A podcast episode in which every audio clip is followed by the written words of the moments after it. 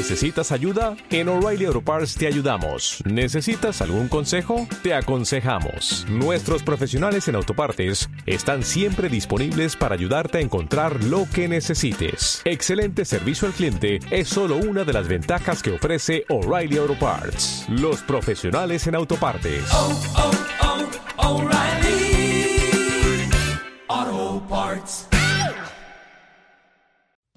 Bienvenidos amigos a Cine Estrenos, a un nuevo podcast. Yo soy Gerardo Chavarri, contento de estar aquí con todos ustedes una vez más. Y bueno, a pesar de las semanas de estreno que ya pasaron, pero todavía, todavía, esta película creo que va, va a durar mucho más en, en cartelera, el Joker. Y en esta oportunidad tengo como invitado especial, ya saben que en el, en el podcast oficial tenemos siempre invitados expertos en el tema del cine, series, cultura pop. En este caso tenemos a Jaimito Corbera. ¿Cómo están? ¿Qué tal, Jaime? ¿Qué tal? ¿Qué tal? Saludos a toda la audiencia. ¿Cómo están? Bueno, Jaimito, ¿qué te pareció el Joker? El Joker, el Joker está eh, como película, eh, como historia, perdón, está interesante. Está buenísimo esto de darle la vuelta a la, a la tortilla, de jugar, dejar de jugar con este personaje eh, donde no entiendes razones, no hay causas, no hay porqués, no hay nada, y más bien empezar a generar causas para el perfil ¿no? que se ha creado del personaje. También entendamos que eh, lo que se está comentando ahora es que eh, probablemente toda la película, todo lo que vimos en la película haya, claro, haya sido falso, ¿no? Producto de la imaginación o una mentira más del Joker, lo que sería también una eh, definición interesante de, del personaje, ¿no? Que ya conocemos. Pero saltándonos el tema, o sea, la película como tal a mí sí me ha, me ha encantado, me ha gustado. Todo era, eh, todo lo que te proponen tiene una causa y te hablan de la causa y te muestran la consecuencia. Entonces hay una relación lógica en toda la película que para hacer una película del Joker. Pero en realidad si le cambias el nombre puede pasar tranquilamente como una locura, ¿no? Crazy. ¿no? O sea, o sea, la película, Ah. si, si es que si es que no supieras Si no fuera el Joker, dices. Ajá. Si no, o sea, no tranquilamente pasa como una, una película más de festival, pues, ¿no? Sí, de hecho, hay momentos donde parece que el, el Joker fuera solamente una vil justificación para hacer comercial la película, porque la película se sostiene por sí sola, ¿no? La trama de la película se sostiene por sí sola sin necesidad del personaje del Joker, ¿no? A nivel técnico, la... La película está muy bien hecha a nivel técnico. Está- la dirección de fotografía está bien, desde, la, desde el primer plano, por ejemplo, cuando, el- cuando tenemos a la, esta primera escena del pata cuando se está maquillando y la cámara que empieza a hacer este dolly in muy suave, muy sutil, el sol que se va metiendo por detrás, eh, nos va mostrando todavía este personaje que en ese punto de su vida es to- todavía tiene luz, ¿no? Todavía es bastante luminoso, pero conforme va desarrollándose toda la película empezamos a entrar en, en la locura y empezamos a entrar más bien en una atmósfera más este de, de penumbra, ¿no? Más de clave baja, más de contrastes. Eh, entonces, interesante también que el director de fotografía haya aportado por ahí para darle más énfasis al, al- a la psicología del personaje. Y luego la música también, ¿no? La música es otra maravilla aparte. La música sí es una maravilla. No me he tomado el tiempo que me gustaría haberme tomado para analizar la música, pues, porque la he visto en el cine, pero este ya apenas eh, salga o algo, ya vamos a estar comentando de repente un poquito más. Pero la música, o sea, lo poco que he escuchado de música, que es, eh, a diferencia de otras películas de Batman, en donde la música sí es presente, o sea, está ahí y tú la escuchas en primer plano, aquí hay pocos momentos en donde la música sube ese nivel. Por ejemplo, cuando el, personaje ya está jugando por las escaleras, ¿no?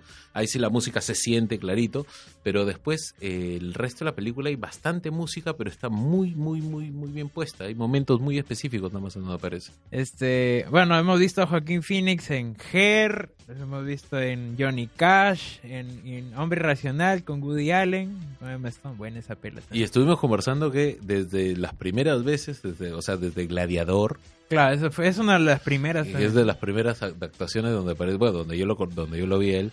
Hay algo más, hay algunas películas más de los noventas, ya, pero ese es, digamos, el personaje, Claro, el- el, el villano. el pues, ¿no? villano, exacto. Y tiene una cara de villano el tipo cuando hace gladiador. Ya desde ahí vemos que hay un gran actor detrás, ¿no?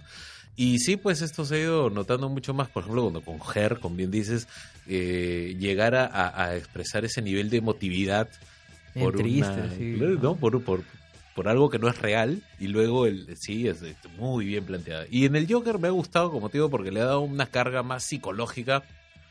El Joker es un personaje enfermo, ¿no? El Joker es un personaje este Pero en este caso lo han des- descaricaturizado, ¿no? Exacto, De- exacto. Porque normalmente vemos, por ejemplo, el Joker de Ledger, el, como que el anarquista, ¿no? El, el Joker de, de Nicholson, literal, es como el cómic, ¿no? Sí, eh, Eh, de hecho, eh, y- y creo que más que el cómic, Nicholson está hace una De al los Joker, 90. al Joker, no, al Joker de la serie de televisión con Claro, Adam la- West, que es más este No, pero ahí está el del bigote.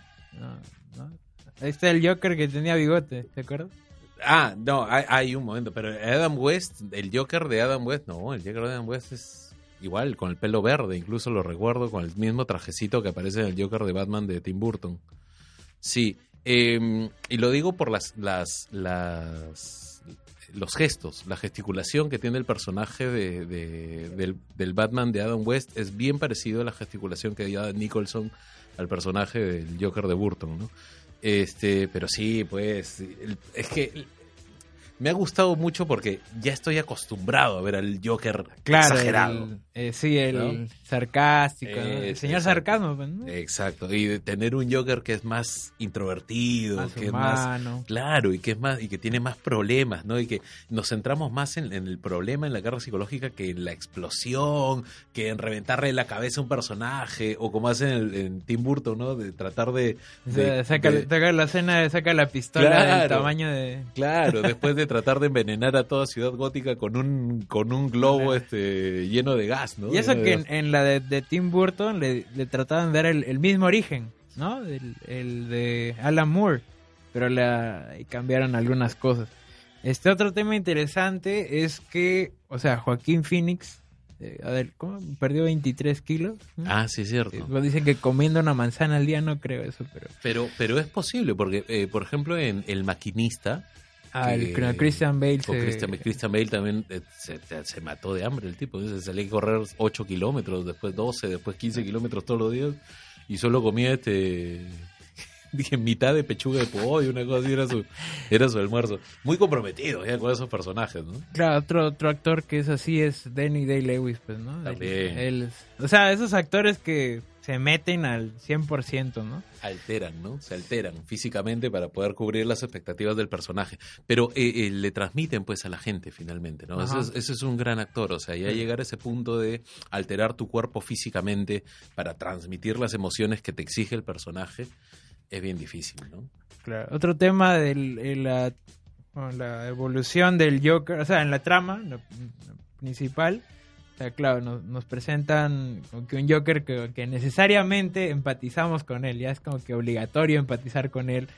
Y me imagino a todas las personas que se sentirán como él, ¿no? En la vida real, sobre todo en Estados Unidos, que allá es un tema bien, bien complicado. Sí, este yo creo es, eh, nos plantea cuatro, cuatro, sí, cuatro estadios, diría yo. Primero tienes este Joker eh, introvertido, medio simplón, del que la gente se burla, del que lo maltratan, eh, oculto, que vamos a decir es eh, como una larva ahorita. Ese, ese Joker es una larva, ya está, es un gusano que está ya, que se cubre a sí mismo. Ah, pero luego, a raíz de los hechos que van ocurriendo, es como que fuerzan a romperle esta pupa de la larva, de la larva que es el segundo momento, que es cuando el Joker empieza a darse cuenta de su de la realidad que de una u otra forma él se ha, él se ha auto ocultado, ¿no? O sea, no es solamente que eh, todo lo que le ha pasado él se ha olvidado o que, son- o que no le han dicho, eh, sino que él, eh, yo creo que incluso no es, se niega a ver la verdad de todo lo que hay detrás de su historia, como personaje, todos los hechos que le han pasado.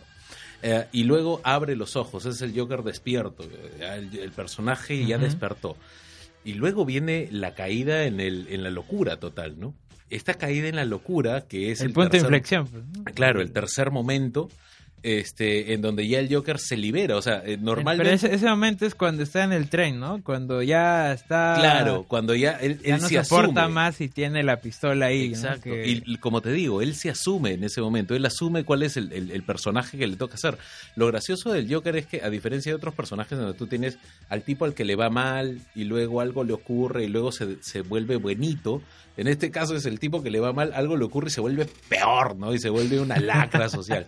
Y esto me lleva al cuarto momento del Joker, que es el momento del, eh, del- de la El elevación, del, en donde el Fana- perso- fanatismo, ¿no? Claro, en donde el símbolo, ah, el símbolo. eh, se convierte en un símbolo, Claro. exacto. Y, y este momento voy no voy a hablar del, del desenlace, ¿no? Porque no es un momento, sino que ahora, según lo que nos están diciendo, es el inicio, o sea, es la relación de, o lo que te dice que todo fue un sueño, que todo fue una mentira, o lo que sea. Claro, pero lo que comentabas hace un momento es que, que a lo largo de la película nos, no es que no, no todo haya sido falso, sino como que hay cosas que son reales y otras cosas que no. Por ejemplo, cuando este la ilusión, ¿no? De que estaba con la chica, la, la morenita de Deadpool, Ah, claro, ya, este, los momentos, ¿no? sí. Y ese es como que un plot twist, por así decirlo, ¿no? Pero, pero en realidad no es que quizás incluso pudo haber pasado. no sé. O sea, la- el chiste del Joker es como que, no sé, a veces lo recuerda así, a veces lo recuerda de otra manera y finalmente ya uno, cada uno le da su propia interpretación, pero eh, en realidad eso se dieron cuenta muchísimo después al ver los planos con el reloj. Pues, ¿no? Exacto, eran, sí, este, sí, creo que las 11 más o menos. Sí, cuando hacen esta especie de... Hacen una especie de flashback, ¿no? Para que él- cuando Sí. él se, se, se da cuenta de que está solo. Pero, eh, como te digo, eso es, eso es lo, lo, lo interesante de ver este Joker. Y, más o menos cuatro estadios que le he visto en la película. Ujú. y definir un personaje a partir de esos cuatro estadios eh, a nivel de actor. Y ahí voy a regresar al tema de la actuación. Se marcan muy bien. O sea, el tipo marca muy bien esos cuatro momentos. El momento en que está depre, o sea, lo sientes que se hunde en la depresión y te arrastra contigo. Y se siente más humano. ¿no? O sea, Sí, se siente claro. en su mirada como que una inocencia. Sí, Y, exacto. y Hay- lo sientes como un niño, ¿no? hay una Un niño, infantilidad, este, exacto. Una Y infantilidad además bien que hay otro tema que al principio se plantea justo en esa parte, eh, la, la falta de, de paternidad, que lo, lo quiere completar de alguna forma con, con Robert De Niro, pues, ¿no? Sí, busca siempre esas sale- figuras paternas. Sale al principio, ¿no? Con el programa con él, lo abraza, ¿no? Desearía Sí. que seas mi hijo, ¿no? Sí, sí, él se lo cree. Sí, Y cuando llega al, al punto donde se da cuenta que él es uno más de los que se, se burlan, ¿no? Y, se- y lo tratan así como lo peor, este, ya pues, ¿no? Ya. Es que ahí- eh, la mirada, por ejemplo, del personaje, la mirada del actor la cambia totalmente. Y luego cuando llegas al tercer estadio de la locura total, su mirada es totalmente Es- es distinta. muy penetrante. Sí, y luego cuando se alza y se convierte en el símbolo de la rebelión y demás, es que son, eh, eso lo que me gusta de este actor es que sabe marcar muy bien estos momentos, como te digo, que, que- que se identifican en la película, y los marca eh, con las posturas del cuerpo, con la actuación y demás. Hay algo que, que- que es muy, muy eh, gracioso y es que cuando el personaje sale eh, desnudo o con el torso, o sea, sin camisa, sin cubrirse, nada, Claro, es- se le nota, todo. clarita la, la prótesis, ¿no? Y este, el, el- el cuerpo deforme que, que en teoría tiene. Ah, pero cuando se pone el traje del Joker y demás, esto pasa a segundo plano, o sea, nunca lo vemos. Es como que el tipo se ha puesto una armadura para enfrentarse al mundo y es la forma en que este, se presenta al mundo, ¿no? Entonces, la ropa en ese personaje también, también es muy, muy, muy importante. Sin hablar ya de los colores y de, las y de las texturas de la ropa que va utilizando a lo largo de la película, porque primero vemos como un payaso ridículo, ¿no? Un payaso mediocre, estos que hacen girar Claro, es, este, letreritos y la ropa que tiene también es de payaso mediocre, ¿no? De, de payaso ni siquiera de, de- de- colegio, sino de un payaso este de... Esos clásicos, pues, por ejemplo, en los payasos de hospital, pues, ¿no? Los Exacto, este- pero conforme va alcanzando el estatus de símbolo, la ropa también va adecuándose al personaje. Ajá. Y termina con esta ropa súper colorida, pero además el, el material de la, del- de la tela este súper brillante, bien puesto, ¿no? O sea, no hay...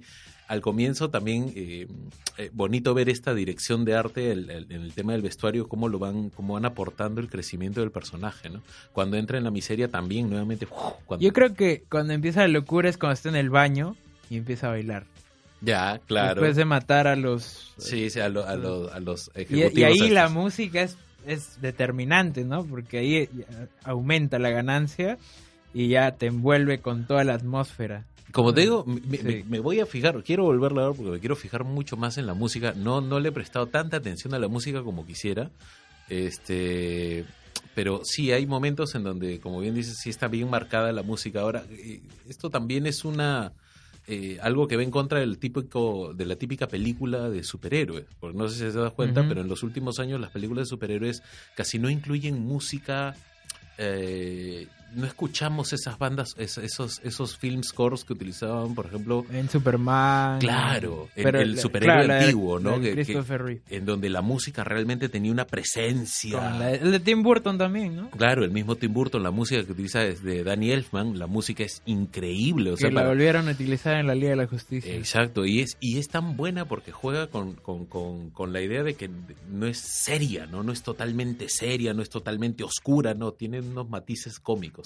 En este caso no lo he escuchado, pero los, los pocos momentos donde sí la música se hace presente, eh, si bien es cierto, no tiene esa, esa fuerza, no tiene esa presencia, no es una personalidad por sí misma, pero sí transmite más emociones que la gran mayoría de canciones que le vengo escuchando a las películas eh, de DC o a las películas de, de- de superhéroes, a lo que estamos escuchando últimamente, ¿no? En donde la música es más, tiene más bien un rol eh, tercerplanista, no está de fondo, no, no expresa mucho, más bien acompaña. Claro, además en la... eh, bueno, hablando del soundtrack, por ejemplo, la escena de la escalera, ¿no? el, el rock, Ujú. rock, pues, ¿no? Este, he visto una noticia ahí que, hay como un millón de turistas ahí en la escalera y los vecinos te- te- le tiran huevos ahí. porque Está lleno. Pero es que, pero es que yo me pongo en, en el lugar de, de los turistas y los fans, pues, ¿no? O sea, imagínate, tienes una locación que puedes ir porque, por ejemplo, no sé, eh, otras películas, ¿no? Donde son lugares así, por ejemplo, La La Land, ¿no? el donde está el telescopio y todo la- las personas pueden ir también oh ahí se grabó la la Land, ¿no? O con el mismo Juego de Tronos. ajá El- Las, En- las locaciones en España, por ejemplo, son a lo bestia, visitadas a lo bestia, también en masa, ¿no? Ya incluso han creado sus propias rutas, en donde te van explicando aquí fue tal cosa, aquí fue tal cosa. El paseo del Shame, de, me parece que lo hicieron ahí y te hacen el recorrido de más o menos Ah. por donde caminó y todo. Sí, sí, sí. Sí, es que, es Claro. que le aporta también el... pero es que ahí está pues no y, y, y por el otro lado este los vecinos no que ya se Sí, cansan claro. y, y sobre todo que ahí ya la, la gente es más agresiva de cierta forma Exige más directamente. Sí, y además el soundtrack también está la, las- la canción, me parece que al final más o menos, que la letra también expresa mucho de lo que de lo que trata la película. La película. El- el- la música del Smile, Ajá. espectacular. El hecho que jugaran con, con que el Joker era el hermano de Batman. Es- eso fue razón. eso fue genial. Sí.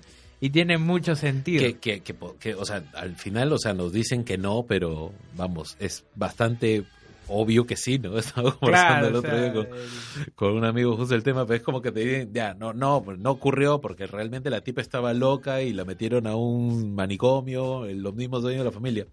Pero eso era una práctica muy común, pues ocurría Ajá. cuando el hijo de familia adinerada metía la pata con la empleada, con la hija y lo terminaban este o dándole plata para que desaparezca Claro, o eso, metiéndola hasta directamente en. Arrow lo he visto. Entonces, Claro. este.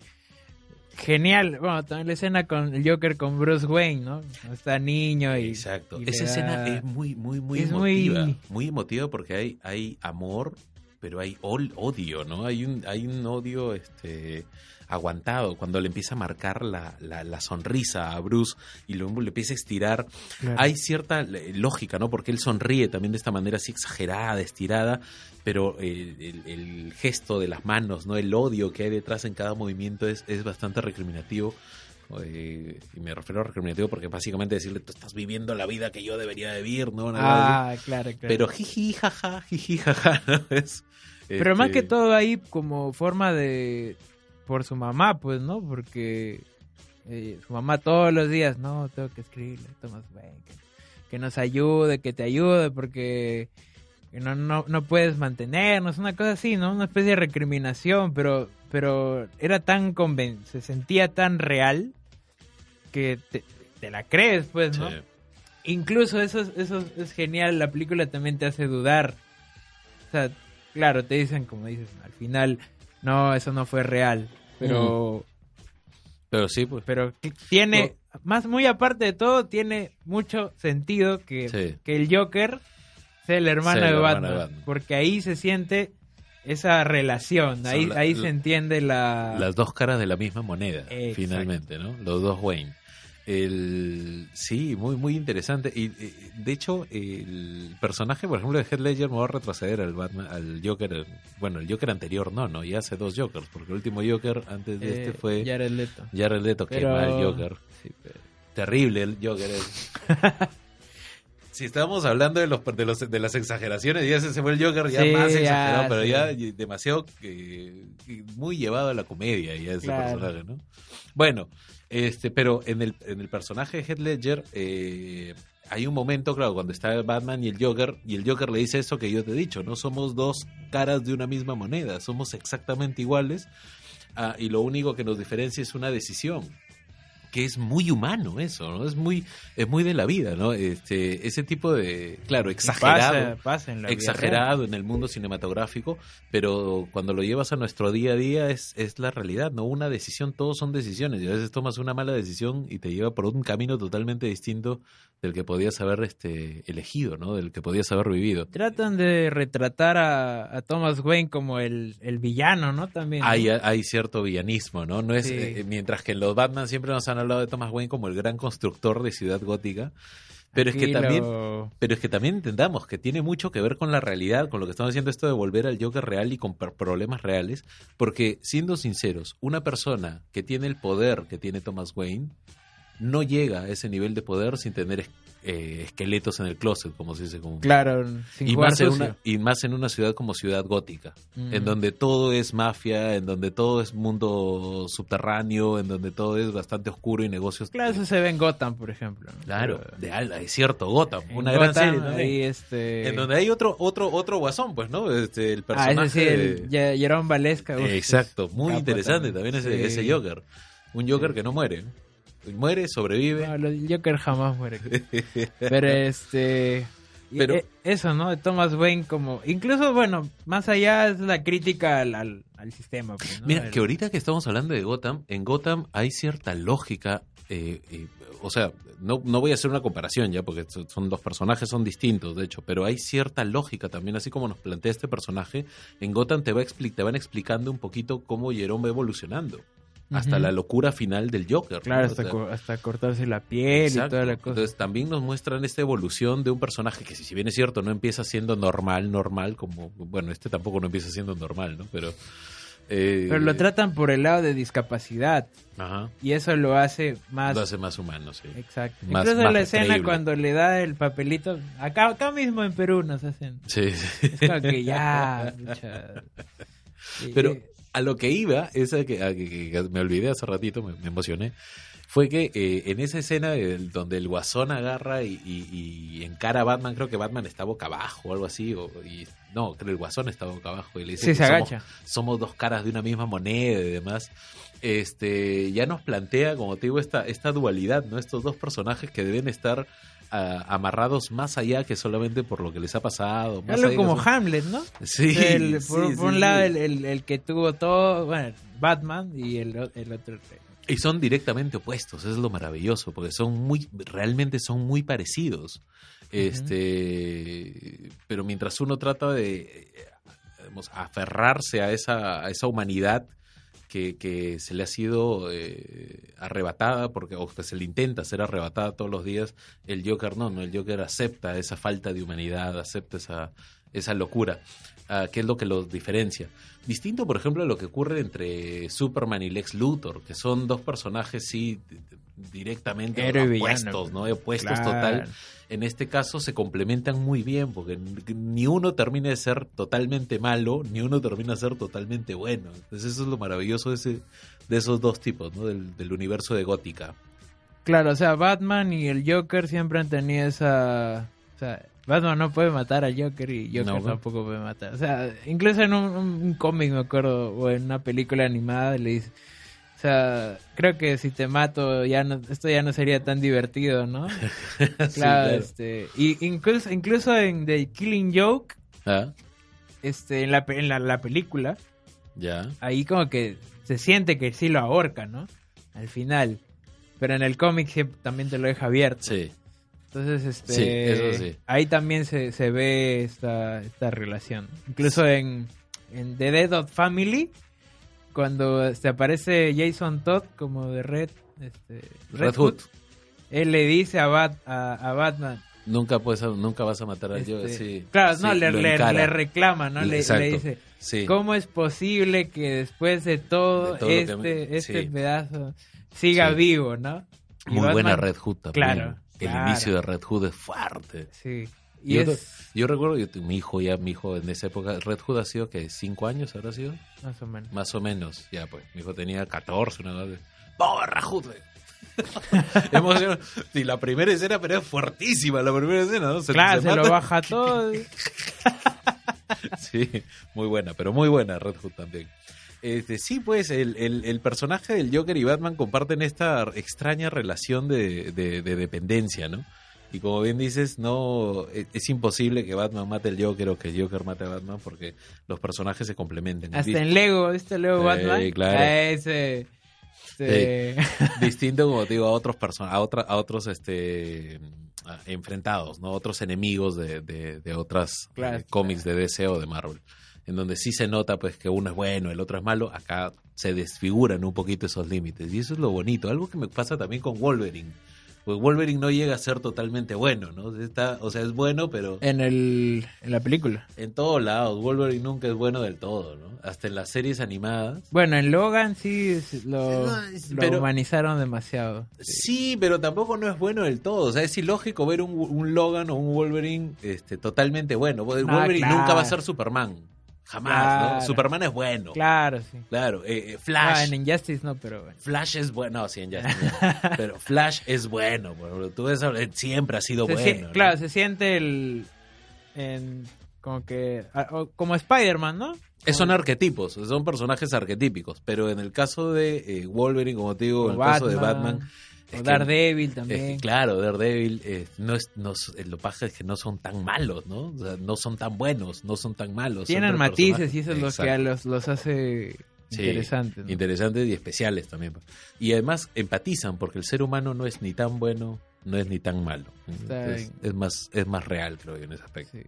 Y ahora la película como una, bueno, incentivo a la violencia, Así dicen, a ¿no? la revolución, a- ya lo cambiaron a mi A- compadre a- de B a de Vendetta. Vendetta por la, Ahora- por la máscara del Joker. Sí, Sí. no, incluso noticias a un día, dos días. Dicho, han dicho que en la casa de papel la temporada 4 van a salir con máscaras del Joker también. el, el símbolo de la revolución o de la bronca, o antisistema.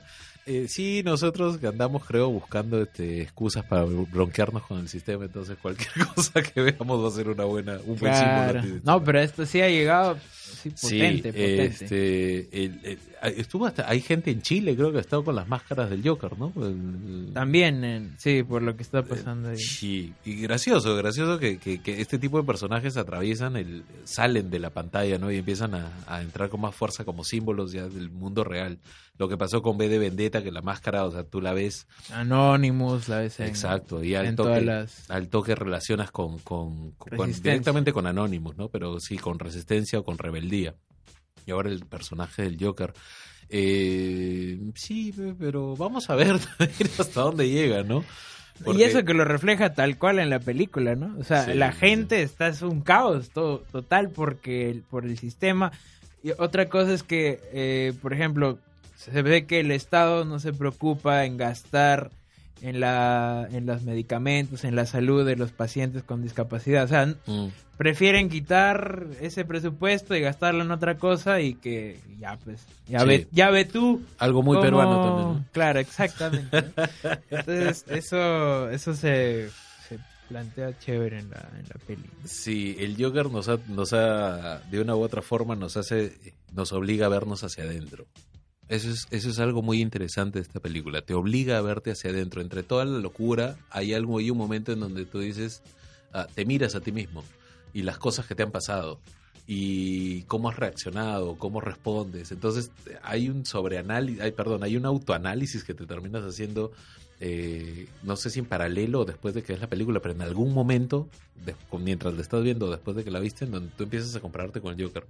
Ah, entonces nos obliga a mirar a ti como individuo y a la sociedad como, como sociedad, ¿no? Al Perú como sociedad, bueno, de donde seas, eh, como sociedad y cómo reaccionamos frente a distintos hechos, frente a distintos temas.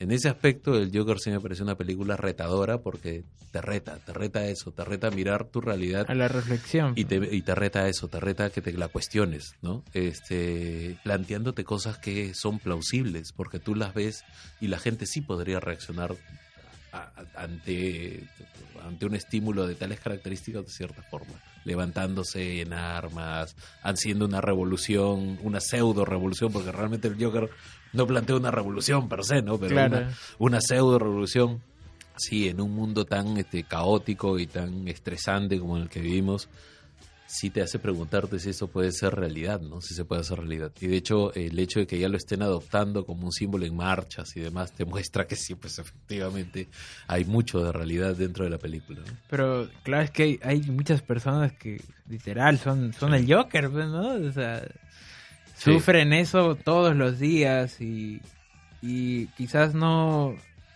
¿Y o sea, creo que la única solución ven el suicidio o o bueno, ¿no? No sé. O la radicalización completa, ideológica. Pero eh, algo de lo que no hemos hablado, por ejemplo, de la enfermedad del Joker, ¿no? Que, como dices, es una enfermedad real, ¿no? Es sí, una este... este... Y, o sea, no es mucha la gente, perdón, es mucha más la gente que la padece de lo que quisiéramos creer, ¿no? Este, o de lo, que, de lo que somos conscientes de que ocurre. Cuatro meses se demoró para sacarla, la risa.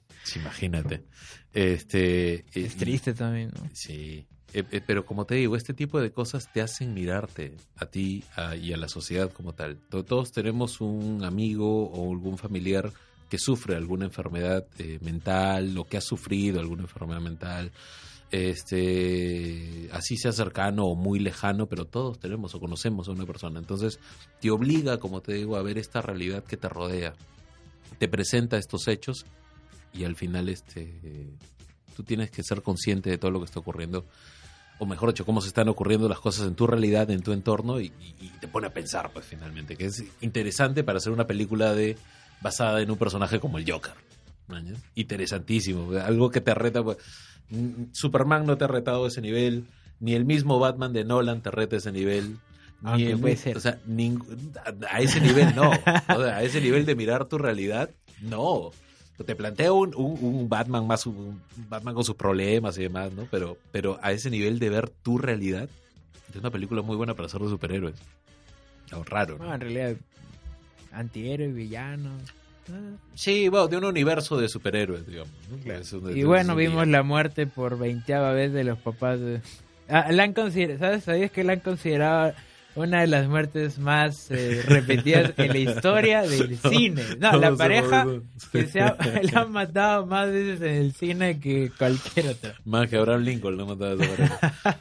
este, sí, ¿no? Eh, y ahora a manos del de, uno de los seguidores. Que, se supone que es uno de los que lo golpea al Joker. O sea, estaba, estaba leyendo, no me he pegado tampoco, la tengo que volver a ver, como te digo, para fijarme estos detalles, pero estuve checando está, algunas y está en todos los horarios, ni siquiera la han reducido, no, está igualito. Sí, sí, sí, estuve checando algunas de las reviews y algo que, que, me pareció interesante es que decían que el personaje, el tipo que termina matando a, a los papás de, de Bruce Wayne, eh, es justamente uno de los que lo golpea al inicio, al Joker. ¿Ah, sí? Claro, de los, de Porque los, está como máscara, ¿no? De los que pillan, de, de los que lo, persiguen, le quitan el letrero y todo. Eh, se supone que, o por lo que decía en este, ¿en dónde era? ¿Un podcast? Creo que este era un video, no me acuerdo. En esta review, que era uno de los personajes por la ropa o algo así lo habían sacado. Tengo que verla para fijarme bien en esos detalles. Pero sería interesantísimo, ¿no? El tipo que, te, saca la mure, el, el, típico este buleador de colegio que luego cuando ya te vuelves este importante o conocido, termina trabajando para ti algo así, ¿no? Algo así como Flash en The Amazing Spider-Man.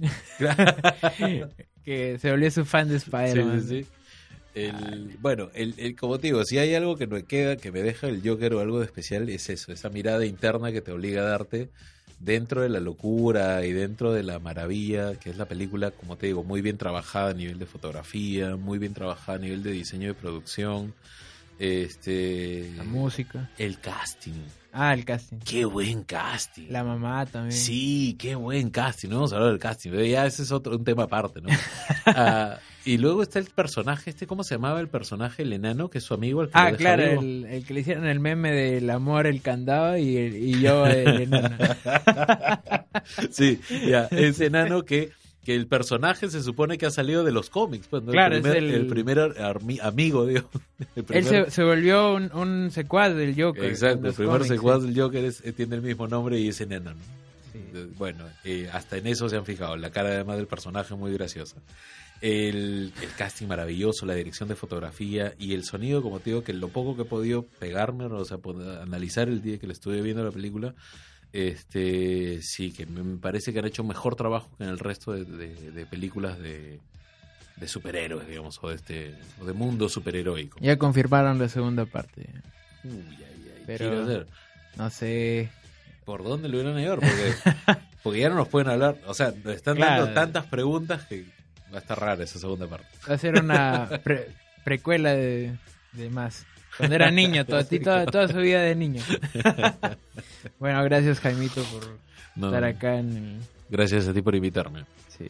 Y bueno, chicos, eh, suscríbanse al canal si quieren escuchar muchísimos más podcasts. Bueno, vamos a hablar de series, de películas y de todo un poco, ¿no? De la cultura pop.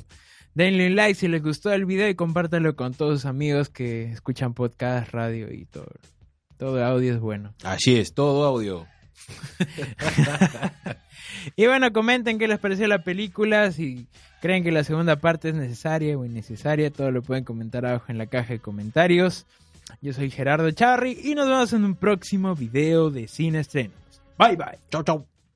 If you only have a 401k, you're not getting the most for retirement. Wait, what? Add a Robinhood IRA on top, then they'll boost it by 3%. You can do that? and if you transfer in any retirement account, you get 3% on top of that. Is there a limit to the match? No limit. Robinhood Gold gets you the biggest contribution match of any IRA on the market. Sign up for Robinhood Gold at Robinhood.com slash boost by April 30th. Subscription fees apply. Investing involves risk. 3% match requires gold for one year from first match. Must keep IRA for five years. Match on transfers subject to additional terms and conditions. Robinhood Financial LLC member SIPC.